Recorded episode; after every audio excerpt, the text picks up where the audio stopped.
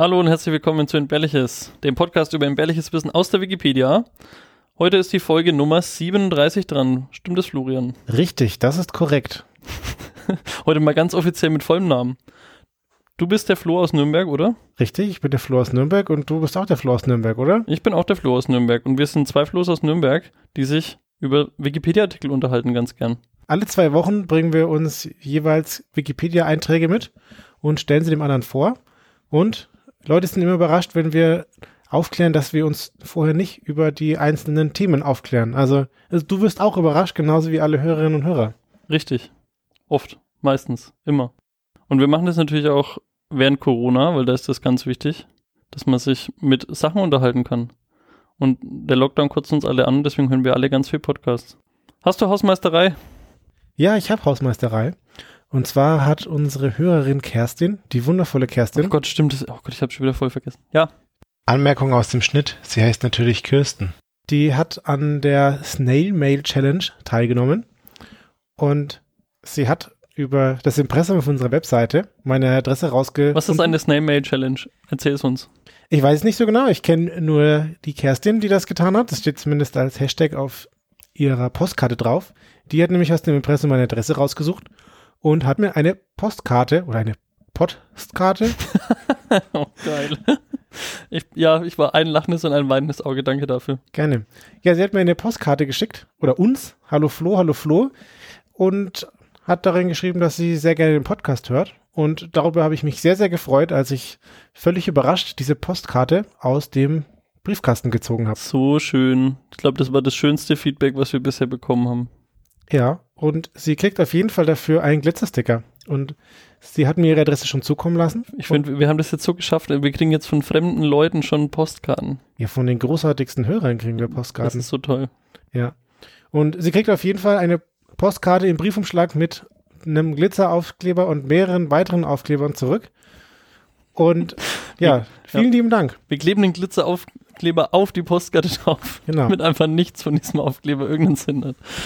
Was lustig ist, sie hat reingeschrieben, hallo Flo, hallo Flo, wer ist jetzt wer? So, das weiß sie nicht. Und um sie aufzuklären, also ich, hallo, hallo ich, ich bin die Person, die die Postkarte bekommen hat. Vielleicht kann sie jetzt die, also die Adresse mit den Tonspuren Menschen. Der Flo steht im Impressum, weil ich meine, das ist immer ich, so blöd wäre ich nicht, meine Adresse da reinzuschreiben für den Scheiß, den wir produzieren. Du meinst, wenn wir wieder ganz furchtbare Folgen produzieren und die Leute dann da deswegen kollabieren, ja, dass ja. ich Ärger krieg? Ja. Haftbar ist der, der im Impressum steht. Hit it, Joe!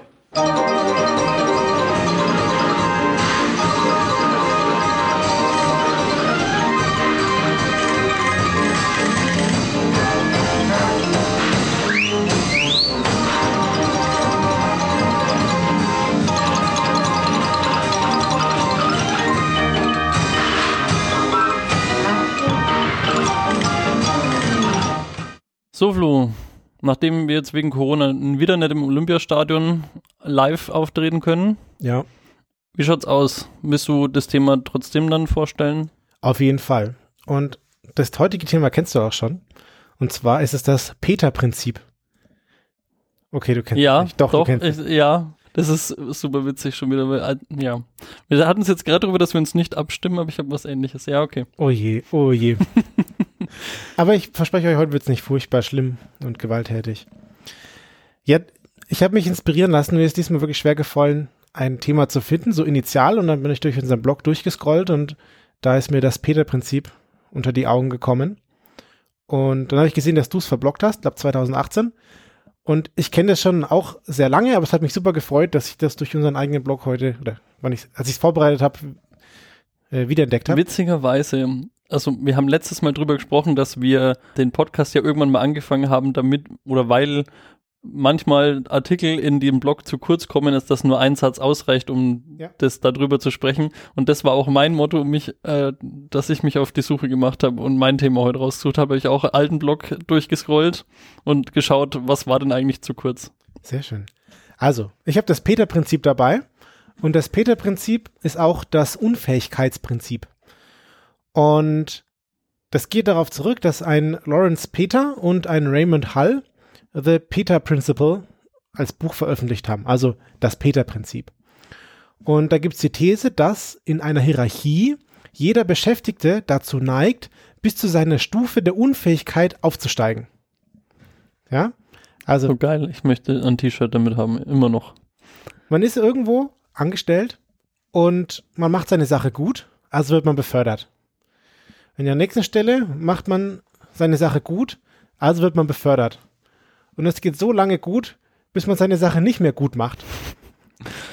Und das sorgt halt dafür, dass man immer eine Stufe zu weit aufsteigt. Und dann ist man halt einer von den unfähigen Leuten. Richtig. Und stimmt. dann ist halt zu spät. Man wird eher selten degradiert. Und das heißt, in die Management-Ebene wandern die Leute, die davor, also immer weiter höher, wandern die Leute, die davor gut waren, es jetzt aber vielleicht nicht mehr sind. Aber das Problem ist auch andersrum. Also wenn du, also normalerweise hast du, sagen wir, fa gute fachliche Fähigkeiten und dann wanderst du ins Management und versagst.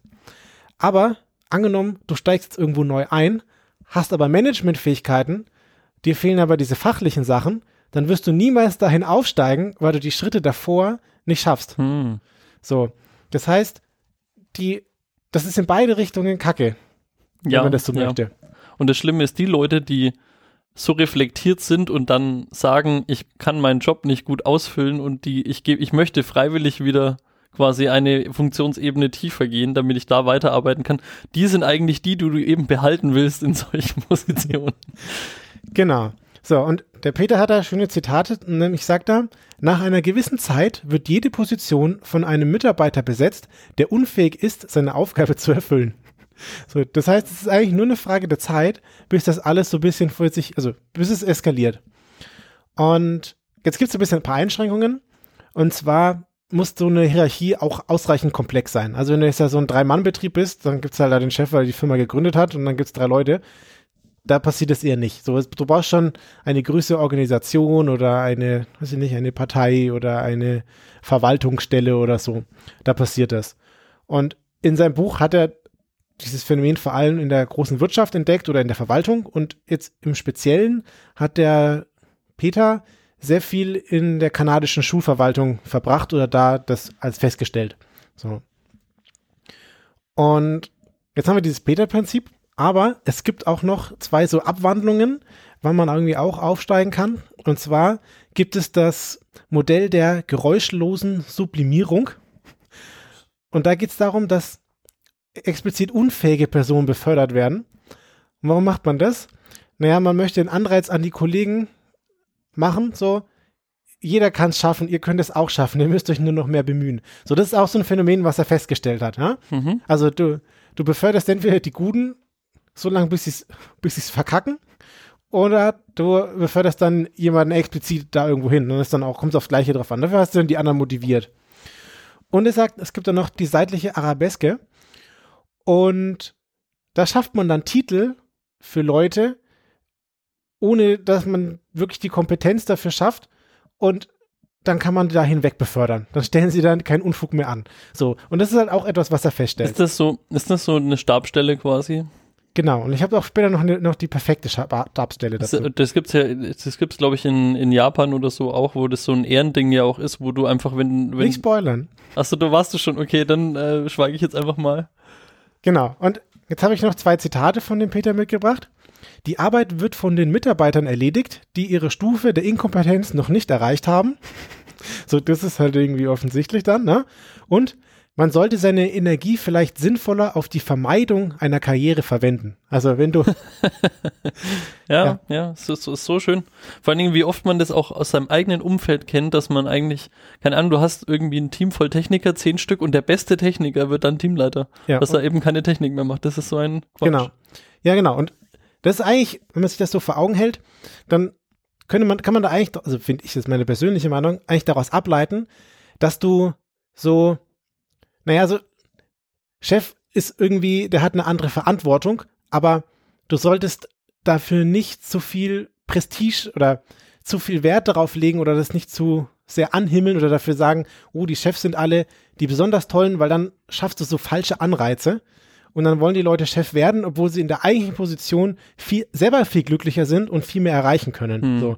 Das heißt, du willst vielleicht neben so einer Karrierelaufbahn vielleicht auch so eine fachliche Laufbahn haben, wo du dann da auch aufsteigen kannst, aber halt in deiner Expertise bleiben kannst. So. Und dadurch wird dann auch vielleicht der Weg frei für die Leute, die in den unteren Ebenen noch sind, weil sie neu angefangen haben. Und da dann, äh, vielleicht ist dann Platz, dass sie dann zu ihrem eigentlichen Ort wandern können. Also wenn du jetzt irgendwie neu anfängst, dann bist du eher so der Manager-Typ, dass du da schneller hinkommst. Und das Ganze ist natürlich so ein Soziologie-Thema. Und das ist der Peters, oder der Peter hat das natürlich auch äh, sehr humorvoll gemeint. Und sie haben gesagt, sie haben da die äh, Hierarchologie erfunden und irgendwie ist da auch schon den, was dran. Den, den, den Begriff kannte ich noch nicht, den finde ich schön. Den haben sie auch erfunden. Und irgendwas ist halt da trotzdem dran. Und die sagen halt, es gibt drei Probleme. Leute aus dem Personalwesen sagen, es gibt drei Pro Probleme mit dem Personalwesen. Und die kann man an diesem Peter-Prinzip dann eigentlich ganz gut sehen. Also, warum bemühen sich Menschen um Positionen, deren Anforderungen sie nicht gewachsen sind? Ja, also finanzielle Anreize. Genau, warum machen die Leute das, obwohl sie das auch selber gar nicht glücklich macht? So finanzielle Anreize oder weil es von ihnen erwartet wird oder so. Dann, es gibt eine Schwäche der Personalauswahl bei Beförderungen. Also, warum wird jetzt jemand gewählt und wie wird er ausgewählt?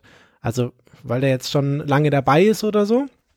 Und dann gibt es noch fehlende oder ungenügende Aus- und Weiterbildung. Also, um deine neue Stelle zu auszufüllen, brauchst du halt irgendwelche Fähigkeiten und die kriegst du entweder nicht beigebracht oder dieses Beibringen funktioniert nicht und dabei scheiterst du. Und er hat da ein sehr schönes Beispiel rausgegriffen. Und zwar, er sagt, es gab da halt eine sehr begabte Lehrerin in der Grundschule und die wurde dann zur Schulleiterin befördert. Und die hat bisher sehr, sehr gute Arbeit gemacht. Sie konnte total gut mit Kindern, die Kinder waren glücklich, alles war super. Aber jetzt ist sie halt Schulleiterin und sie kann halt diese eine Sache gut und redet jetzt halt mit ihren Kollegen, beziehungsweise jetzt Untergebenen, so wie mit den Kindern. Und das finden die halt, vielleicht auch übertrieben, ja? aber das finden die halt nicht geil. Und statt die Kinderarbeit, die sie macht, also die Arbeit mit den Kindern, ja, statt die Arbeit, die sie mit den Kindern macht, macht sie jetzt Verwaltungsarbeit und das kann sie halt einfach nicht. So, dafür wurde sie nicht ausgebildet und deswegen ist sie halt überfordert an der Stelle. Und da stellen sich jetzt da die Fragen, ja, also warum bemüht sich die Lehrerin um die Berufsbeförderung? Naja, sie hat persönliche Ziele und das Einkommen steigt. Dabei wäre es halt vielleicht besser gewesen, man hätte ihr mehr Geld gegeben und das zu machen, was sie weit, weiterhin das macht, was sie tut. Dann, wer wählte sie aus, ja? Nach Sympathie oder nach Dienstalter? So, das sind auch immer so beliebte Merkmale. Oh, der ist am längsten dabei, den müssen wir jetzt befördern. So, das passt halt vielleicht nicht immer. Und vielleicht hat sie auch viel Arbeitsleistung gezeigt. Also sie war ja wohl offensichtlich eine sehr gute Lehrerin und deswegen wurde sie befördert. Und ja, stellt sich halt die Frage, warum wurde sie nicht richtig darauf vorbereitet auf ihre neue Stelle? Also muss man sie vielleicht, bevor man sie zur Schulleiterin macht, drei Jahre schulen oder einfach was anderes tun, um einmal herauszufinden, ob sie das mag und ob sie das gut kann, beziehungsweise ob sie das dann auch noch will oder so. Ja. Und wie das immer so mit Sozialthemen ist, es gibt natürlich auch Kritik. Und jetzt gibt es da so eine generelle Kritik und ich, das ist auch so ein Konzept, das fand ich interessant. Und zwar gibt es Thorngates Postulat der angemessenen Komplexität. Mhm. Also in der sozialwissenschaftlichen Forschung, da gibt es drei Dinge, die die erfüllen kann. Entweder die ist, also nicht entweder, es gibt drei Dinge, die sie erfüllen kann. Allgemein, genau und einfach. Aber diese Thorngate-Postulat der angemessenen Komplexität sagt, es geht immer nur zwei von drei. Also es ist unmöglich, eine Theorie sozialen Verhaltens gleichzeitig generell, einfach oder kurz und genau zu sein. Also du kannst nicht allgemein und genau sein mhm. und dann auch noch einfach, weil dann ja. wird es kompliziert. Oder es ist allgemein und einfach, dann ist es halt überhaupt nicht genau. Und die, das Peter-Prinzip ist halt sehr einfach und es ist sehr allgemein. Deswegen ist es nicht genau. Also mhm. du kannst jetzt nicht sagen, ja, alle ja. Chefs auf aller Welt sind doof, ja, und alle Leute auf der untersten Ebene sind eigentlich Manager, aber die können es nicht. Aber das sind die, die die besten Wikipedia-Artikel schreiben. Wer? Die, die einfachen und die allgemeinen. Ja, aber genaue Artikel finde ich auch gut. Hm. Naja. Und dieses Peter-Prinzip erfreut sich allseits Beliebtheit und du kennst vermutlich die Dilbert-Comics. Also das ist ein Jawohl. Angestellter in einem IT-Betrieb, glaube ich, und oder in einem Betrieb. Und er ist halt irgendwie von ganz vielen Idioten umgeben und irgendwie ist es offensichtlich, dass die doof sind. Und da kam das Dilbert-Buch irgendwann heraus und da wurde dann das Dilbert-Prinzip eingeführt mhm. und danach wird diese Firma organisiert. Und in dem, nach dem Dilbert-Prinzip, das ist quasi der Schritt nach dem Peter-Prinzip, da werden die unfähigsten Mitarbeiter systematisch ins Management versetzt, weil da können sie dann vermeintlich am wenigsten Schaden anrichten. Ja, gut. Hm. So. Und das bedeutet halt, dass die Leute im Management dann weder fachlich noch soziale Eignung haben. Und im Gegensatz dazu ist das Peter-Prinzip eigentlich sehr gut, weil die Leute haben da keine soziale Eignung, aber wenigstens fachliche, weil von da kommen sie. Und die Hm. Stufe davor konnten sie ganz gut. So, Ja. das heißt, ja. Fand ich ganz witzig, so nochmal, um das auf die Spitze zu treiben. Und jetzt, was du schon Finn, angedeutet hast mit Repräsentation, wenn man jetzt das Peter-Prinzip komplett durchgespielt hat als Angestellter, dann wird man zum sogenannten Frühstücksdirektor. Ach ja, mhm. ja, Auch ein Artikel, den wir, den ich weiß, dass wir da schon mal drüber gesprochen haben. Nicht Ja. im Podcast, aber allgemein. ja, haben wir. Es gibt das Konzept eines Frühstücksdirektors. Und das ist nicht prinzipiell ab, abwertend gemeint, es kann so und so sein. Aber generell schon. Fangen wir mal neutral an. Ein Frühstücksdirektor ist eine hochrangige Führungskraft. Das ist prinzipiell jetzt erstmal honorig. Hat aber keinerlei operative Funktion. Also der macht keine Zahlen, der tut nichts. Vor allem ist er auch nicht weisungsbefugt und hat keine Sachziele. Also der ist einfach so da. Und warum macht man das? Naja, man hat so Repräsentationsaufgaben. Zum Beispiel nimmt der Frühstücksdirektor Essenstermine wahr. Zum Beispiel das Frühstück. mit den Mitarbeitern oder mit Kunden oder mit Stakeholdern oder was auch immer. Und genau, der macht dann so Essenstermine oder Präsentationen. Der, Stakeholder. tudum. genau, Ja. Essenstermin mit dem Stakeholder. Hm. Oder er macht halt Präsentationen, er geht in die Oper oder spielt Golf mit den Leuten. So. Und da gibt's halt echt einen Begriff für. Und jetzt gibt's halt zwei Arten von Frühstücksdirektoren. Die einen, da wurden, die werden bewusst dafür eingestellt. Also du hast zum Beispiel, weiß ich nicht, ein großes Institut und dann hast du da jemanden, der da lange dabei war und hat äh, viel Anerkennung auf der ganzen Welt und ist jetzt da im Ruhestand, aber vielleicht hältst du den noch als Frühstücksdirektor, weil der unterhält die Leute so schön und sorgt dann vielleicht damit auch indirekt mit für irgendwelche Abschlüsse oder so. Das ist ja eigentlich die moderne Form vom Hofnarr. Ja, ja, aber, er macht ja. sich halt nicht zum Deppen, aber also vielleicht manchmal auch.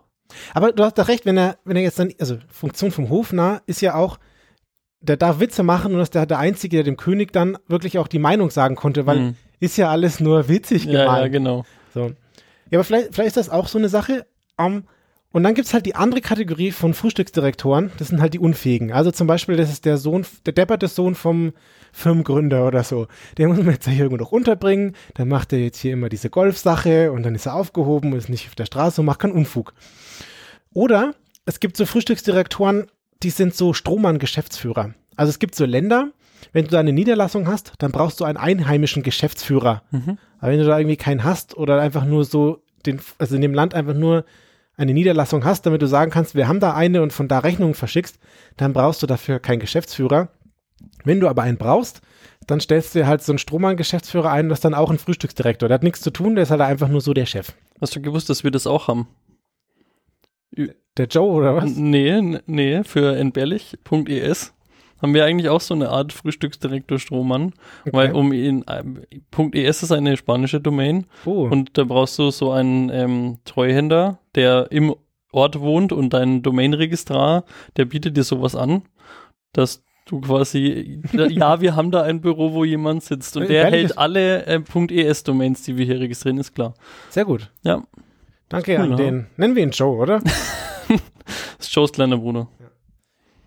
Genau, und dann gibt's halt auch noch die, die letzte Kategorie, die ich gefunden habe an Frühstücksdirektoren. Das sind dann so ehemalige Politiker, die in Versorgungsposten oder so Fu Funktionäre, die dann noch so irgendwo einfach so da sind, damit sie da einfach noch ganz viel Geld abgreifen. Aber haben nichts zu sagen und sollen auch möglichst nichts sagen. Aber die haben halt vielleicht davor äh, sich sehr, sehr stark neben ihrer Politikerlaufbahn neben, nebenberuflich eingebracht. Das war der Frühstücksdirektor. Sehr schön. Wäre das auch ein Job für dich? Für mich wäre das der totale Job, ehrlich gesagt. Ich bräuchte das. Würdest du eher Golfen, Oper, Präsentation oder Frühstück? Hm, ich glaube, ich wäre eher so der Frühstücker. Das, da, da kann man vor allen Dingen das Schweigen immer mit Kauen über, überdecken. Und vor allen Dingen könnte ich mit Kauen dann wunderbar überspielen, dass ich ja keine Ahnung von der Materie habe. Beim Golfen müsste ich mich ständig unterhalten, während ich zu meinem Ball laufe, den ich ins Ausgeschlagen habe. Aber stell dir vor, deine Firma sagt jetzt, Flo, du bist jetzt hier unser Frühstücksdirektor und du musst jetzt mit allen neuen Mitarbeitern, die hier schüchtern ankommen, frühstücken und sie unterhalten. Bist Ja, du nicht da? nur mit den Mitarbeitern, ich mache das ja auch mit Kunden, oder nicht? ja, ja, doch, ja, Ja. doch, würde ich dir zutrauen. Ja. Okay. Okay. Ja, Ja, ich meine, warum nicht? Das ist auch irgendwie ein, ein echt saugut bezahlter Kindergärtner dann irgendwo. schon eigentlich, und immer wenn du nicht mehr weiter weißt, kannst du auch einfach aufstehen zum Buffet und holst dir noch was. Das ist nicht gut für die Figur Das dann. Problem ist bloß, wenn ich als Frühstücksdirektor gut bin, was muss ich danach machen? Gute Frage. wenn unsere Hörerinnen und Hörer Ideen haben, was man danach macht, können sie in die Ja, Kommentare ja, ich schreiben. bin, ich bin eh offen für neue Karrierewege. Und den ganzen Spaß, also vor allem das Peter-Prinzip, haben wir dem Jotwen, Jotwen, Ytwen zu verdanken. Der hat 31,9 Prozent dazu beigetragen.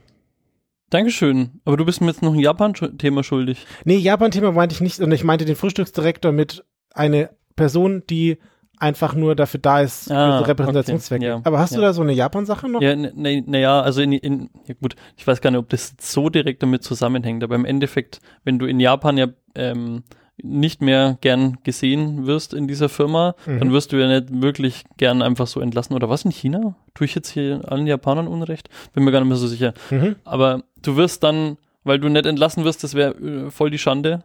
Mhm. Und deswegen wirst du dann mit deinem Büro, mit deinem Tisch, Bürotisch einfach irgendwo auf dem Flur rausgesetzt und hast halt keine Arbeit und sitzt da halt einfach so lange, bis du dann von selber gehst oder halt einfach keine Lust mehr hast oder so. Okay, krass, ja.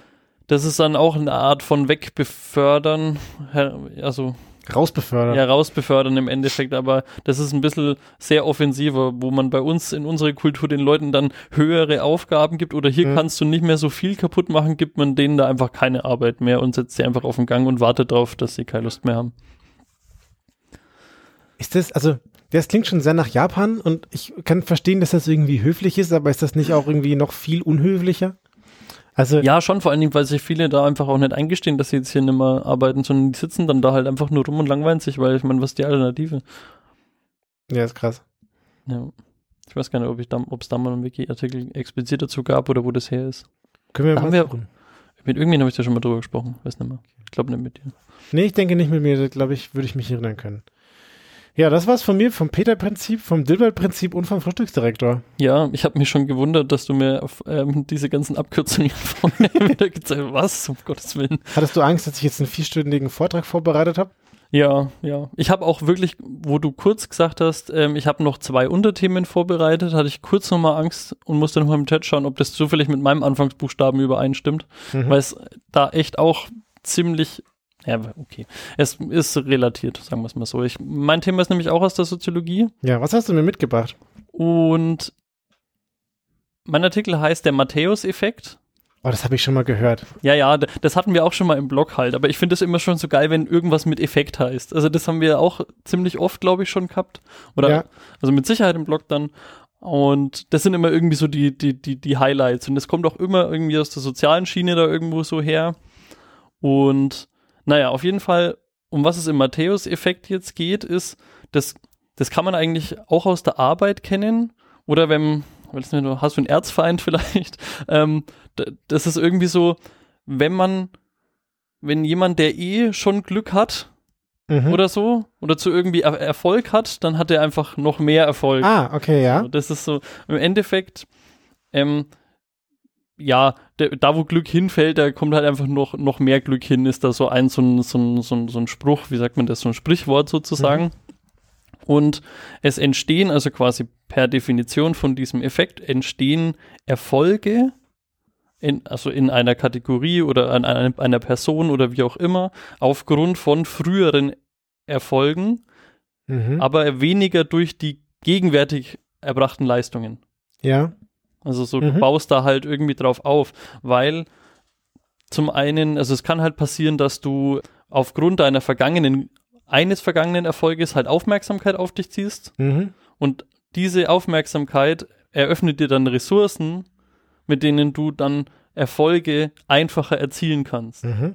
Also, wenn du einmal in deiner Arbeit oder dein, dein verhasster Kollege oder wer auch immer hat irgendwie in der Arbeit einmal was gut gemacht, dann. Ich habe nur gute Kollegen ja, das weiß ich. Und, und Kolleginnen. und der hat einmal was gut gemacht und dann hat er irgendwie so ein bisschen Management-Aufmerksamkeit, sagen wir es mal so. Und mit dieser Aufmerksamkeit hat er vielleicht mehr Freiheiten oder kriegt jetzt Mhm. mehr Ressourcen und kann dann darauf mehr Erfolge aufbauen. So, das Okay, ist und ich denke mir dann, oh, äh, ich habe kein Glück, aber ich dürfte das auch alles gar nicht. Also ich habe die Freiheit nicht und kann deswegen die anderen Sachen auch gar nicht erreichen. Ja oder ja, aus welchen Gründen du dann da Mhm. Groll hegst, ist eigentlich äh, dir selber überlassen oder mir oder wem auch immer. Ja.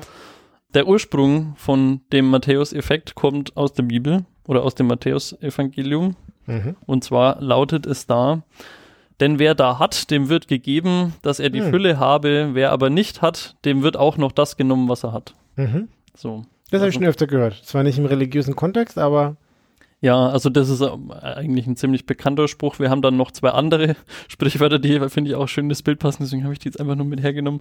Es regnet immer dorthin, wo es eh schon nass ist. ja, ja. ja, Und ähm, der Teufel scheißt immer auf den größten Haufen. ja, auch sehr schön. Ich habe jetzt noch drei Beispiele mitgebracht. Mhm. warum, also zum, zum, zum Beispiel. Und zwar gibt es bei Autoren in der Wissenschaft Mhm. so auch so eine, so eine, so, so einen Effekt. Und den fand ich deswegen interessant, weil es da um ähm, Quellenangaben gab, also so ähm, Querverweise, Zitationen auf Deutsch, Mhm. Citations, Zitationen. Habe ich ja extra gegoogelt, jetzt wie das auf Deutsch heißt. Sehr schön. Also ich finde, es ist ein sehr zwangs, zwangsdeutsch eingedeutschtes Wort, Zitationen. Aber ich habe auch keinen akademischen Hintergrund, vielleicht kommt mir das nur deswegen so komisch vor. Das Hast du nicht das in deiner Wort- Laufbahn schon mal gehört? Zitationen? Nee. Auf jeden Fall werden bekannte Autoren häufiger zitiert Mhm. in wissenschaftlichen Arbeiten als unbekannte Autoren. Deswegen werden die dann halt auch noch bekannter als vorher schon. Und Mhm. Ähm, so kannst du, das ist halt ein Beispiel jetzt für den Matthäus-Effekt. Was relativ witzig ist, ist, dass es, ich bin dann da irgendwie noch zweimal irgendwie falsch abgebogen in diese Zitationsecke, Ja. weil es gibt dann, es gibt eine Zitationshalbwertszeit, wo Mhm. man dann nachgeforscht hat, wie viel Aufmerksamkeit wird einem Wissenschaftler zukommen, nachdem er in einer bekannten Arbeit referenziert worden ist. Mhm. Und das vergeht tatsächlich relativ schnell. Also es ist jetzt nicht so, dass das dann Okay. für dich äh, zitieren irgendwie drei Leute in ihren ähm, Doktorarbeiten und auf einmal oder in ihren wissenschaftlichen Papers und auf einmal bist du für immer berühmt und es vergeht eigentlich relativ schnell und es gibt auch Ist eigentlich, das ist eigentlich gut. Also Ja. weiß ich nicht, aber würd, spontan würde ich sagen, nur weil man einmal äh, auf den richtigen Haufen geschissen hat, heißt das ja nicht, dass man immer trifft. ja, äh, ja, das auch. Und, aber jetzt, also wo wir was Gutes haben, muss man natürlich auch was Schlechtes hinterher schieben. Wir haben auch das Zitationskartell, Oh. Mhm. wo Leute sich absichtlich die ganze Zeit Mhm. mit äh, quellenreferenzierte Arbeiten publizieren, um dann eben dieses, die Aufmerksamkeit so künstlich zu erhöhen. Da wir ein Wikipedia-Podcast sind, müssen wir an der Stelle die Sockenpuppen erwähnen. Bitte. Das Konzept ist, wenn Leute in der Wikipedia Dinge diskutieren, dann wird halt abgestimmt und dann wird halt, jeder Nutzer hat halt eine Stimme und wenn man halt sein, seine Meinung durchsetzen will, dann braucht man Sockenpuppen, also Zweitaccounts oder Leute, die einem helfen, dann diesen einen Edit War zu gewinnen und dafür hilft, man- hilft man dann jemand anders bei seinem Edit War. Ja, super. Die Jolanda hat ja auch letztens den allerlängsten Diskussionsbeitrag, also den ich zumindest jemals gelesen habe auf Wikipedia ähm, Okay. geschickt. Der war auch sehr witzig. Vor allen Dingen, also in dem, in der Detailtiefe, ich glaube, jetzt schon nach der dritten Nachricht in diesem, um was ging es nochmal? Ich weiß es nicht. Irgendwelche Axiome. Keine Ahnung. Ich Okay. hätte da schon bei der dritten Nachricht schon keinen Bock mehr gehabt, weil der andere auf jeden Fall. Mhm. Ja. So, das war jetzt das Erste. äh, das erste, dann habe ich noch und ähm, bei Schülern beziehungsweise in der Bildung äußert sich das, der Matthäus-Effekt auch. Und zwar, du hast Schüler aus, also in einer von der ersten Klasse bis zur, keine Ahnung, 10., 12. Klasse äh, ist das eigentlich immer derselbe Effekt. Das kannst Mhm. du schon so nachweisen. Du hast ähm, Kinder aus bildungsnahen Familien Mhm. oder und aus bildungsfernen Familien. Ja. Und im Endeffekt ist es so, dass der Stoff bei den bildungsnahen Kindern viel, viel mehr bringt und die sie viel, viel mehr voranbringt als die Kinder, die es eigentlich nötig hätten, nämlich die aus bildungsfernen Familien. Und so zieht sich quasi da die Sache wieder extrem auseinander, weil der Unterricht natürlich auf ähm, die Kinder, die mitmachen, die aktiv sind, irgendwie ausgerichtet sind und eher nicht so die, auf die, die man dann leider im Zweifel irgendwie abhängt Hm. oder die mit dem, mit der Konstellation Unterricht sowieso schon nicht so vertraut sind. Ja. Irgendwie. Das ist ein bisschen schade. Also dann, ich weiß nicht, inwiefern das bei in der Pädagogik irgendwie behandelt wird, wenn man da studiert. Weiß nicht. Aber es gibt auch, aber so ähnlich, es gibt auch dieses Konzept von Stallgeruch.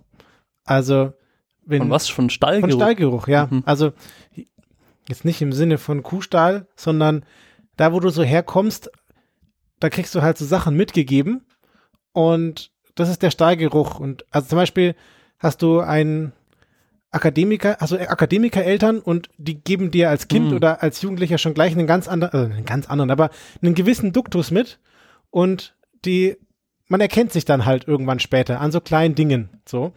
Und. Ist das wirklich ein Begriff, den man ich denke schon. kennt? Ich habe das noch nie gehört, aber ja. Genau, und Leute, die halt einen ähnlichen Stahlgeruch haben, mit denen fühlst du dich auch einfach prinzipiell wohler. Also, und das ist auch dieses, Männer haben halt einen anderen Stahlgeruch als Frauen. Und Mhm. wenn halt irgendwie zehn Männer darüber sitzen, wen man jetzt einstellt, dann sind da zwei gleich qualifizierte Personen, dann nimmt man halt den mit dem ähnlichen Stahlgeruch. Und deswegen sind das dann im Zweifelsfall auch wieder Männer. Oder du hast das mit Akademikern und Nicht-Akademikern oder mit allen möglichen kannst du es haben. Du kannst es mit Softwareentwicklern versus BWLer machen. Also das gibt's quasi in, in allen Ausprägungen. Immer wenn es irgendwie so Grüppchen gibt, haben die so eine gewisse Art Dinge zu tun und das ist Mhm. dieser Stahlgeruch. Und da bevor, bevorzugt man dann auch immer seinen eigenen Stahlgeruch. Verstehe ich. Aber also das in, in gerade in einem Setting Unterricht solltest du halt versuchen, Ja, das möglichst gleichwertig oder gleich nützlich für alle äh, zu, Ja. zu gestalten. Und das ist schade, dass das da eben nicht passiert. genau. So, das letzte Beispiel ist ähm, sowas wie Spotify. Mhm. Und zwar haben, also um diesen Matthäus-Effekt irgendwie mal zu beweisen, haben dann Forscher ein, äh, eine Studie durchgeführt und haben einen virtuellen Musikmarkt gebaut. Mhm. Also wo du halt Lieder abspielen kannst. Sie haben es Music Lab genannt und sie haben unbekannte Titel von unbekannten ähm, Bands oder halt Interpreten oder wie auch immer genommen, haben zwei Kontrollgruppen initialisiert Ja. und die eine Kontrollgruppe hat einfach nur diese Musikbibliothek bekommen und durfte halt da Musik hören. Ja. Und die andere Kontrollgruppe hat äh, dieselbe Musikbibliothek bekommen, allerdings mit Downloadzahlen und also mit Ah. Anhörzahlen und quasi so top abgespielte Lieder und so. Mhm. Und ja, no shit, Sherlock, es ist halt einfach so, dass so das, wie sagt man, die selbsterfüllende Prophezeiung oder so, Ja. dass wann immer du diese Performance-Rankings dem User sichtbar machst, baust du eigentlich ein, ein Monopol für die populären Künstler und für die populären Titel auf. Also das ist Mhm. so die, Ja. das Ergebnis von dieser, dieser Forschung. Ja, wer, wer hätte es gedacht, oder? Ja. Cool. Das ist auch so, wie wenn du immer deine eigenen, wenn du auf Spotify deine eigene Top-Playlist hörst von Liedern. Immer wieder. Mhm. Dann, das, das werden nie andere Lieder in diese Top-Playlist reinkommen, weil einfach, Ist ja kein Circuit Breaker, der diesen, diesen ewigen Kreislauf einfach mal so durchbricht und dir dann einfach in deine, weiß nicht, Classic-Playlist einfach mal so Heavy Metal reinhaut, nur damit sie dann, um dann herauszufinden, ob da noch jemand da ist, der noch was fühlt, ob der jetzt sich mal regt und sich denkt, oh, auch geil. mhm. Also ich bin mir da nicht bewusst, die ändern das ja eh alle, alle 15 Minuten. Aber was ich immer cool finde, ist diese Jahreszusammenfassung, welche, weil dann hast du wenigstens einen jährlichen Reset. Okay. Das hat jetzt nichts mit der Studie zu tun, jetzt unterhalten wir uns nur noch über Spotify. Dafür nutze ich eigentlich gar kein Spotify. Und vor allem höre ich da keine Podcasts. Ja, und ihr solltet das auch nicht tun. Spotify ist der Tod. Dürfen wir nicht sagen, ne? Wir werden jetzt. Wir dürfen, wir haben, wir haben digital unterschrieben, dass wir nur positive Dinge über Spotify Lest sagen. euch diese AGBs niemals durch. Ja. Auf jeden Fall haben wir den Artikel einer oder einem Elmi zu verdanken mit 15,6 Prozent nur. Mhm. Aber immerhin trotzdem danke. Und ansonsten sonstige Hobbys und in der Freizeit gibt's noch alle mögliche Architektur von Trier, Heavy Metal Bands, Punkbands, CDU-Lokalpolitiker. Okay. Das muss ich auch mal wieder. Danke, Erinnere mich Elmi. mal das nächste. Ja, danke. Elmil? Elmi. Elmi. Erinnere mich das nächste Mal vorher mal, dass ich das auch nochmal für meinen raussuche. Für Jawohl. meine Personen. Werde ich tun. Es ist tatsächlich interessant. Also mir, mich unterhält es auch aktiv. Das mache ich jetzt nicht so wirklich als Hörerservice, sondern mir macht es Spaß. Self-Service. Ja. Ja, vielen Dank. Das war sehr lustig. Ja, fand ich auch. Danke dir auch. Ebenso. Ja. Und wir hoffen, ihr hattet auch Spaß. Und dass ihr alle gut durch Corona durchkommt und durch den Lockdown. Kopf nicht hängen lassen, wird irgendwann wieder besser.